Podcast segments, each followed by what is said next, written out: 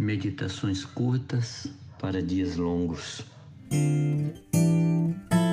Ruth e Noemi.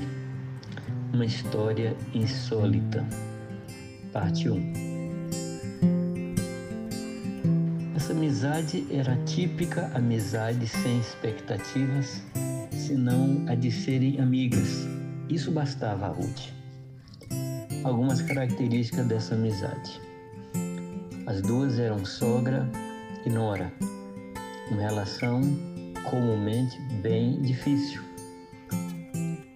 Uma era judia, outra moabita, ou seja, tinham culturas bem diferentes, histórias diferentes, religiões diferentes e deuses diferentes.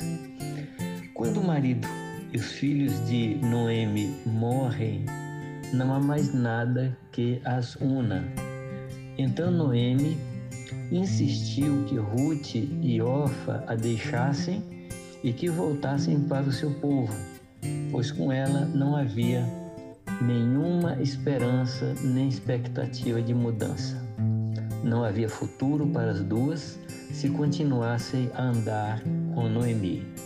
Orfa reconhece isso e vai em busca de seu povo Ruth, no entanto, vê em Noemi uma amiga e a amizade produziu em Ruth um sentimento de aconchego e segurança que a fazia caminhar junto daquela que era sua sogra, mesmo sem outras expectativas.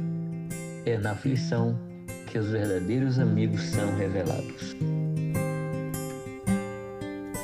Diz pra mim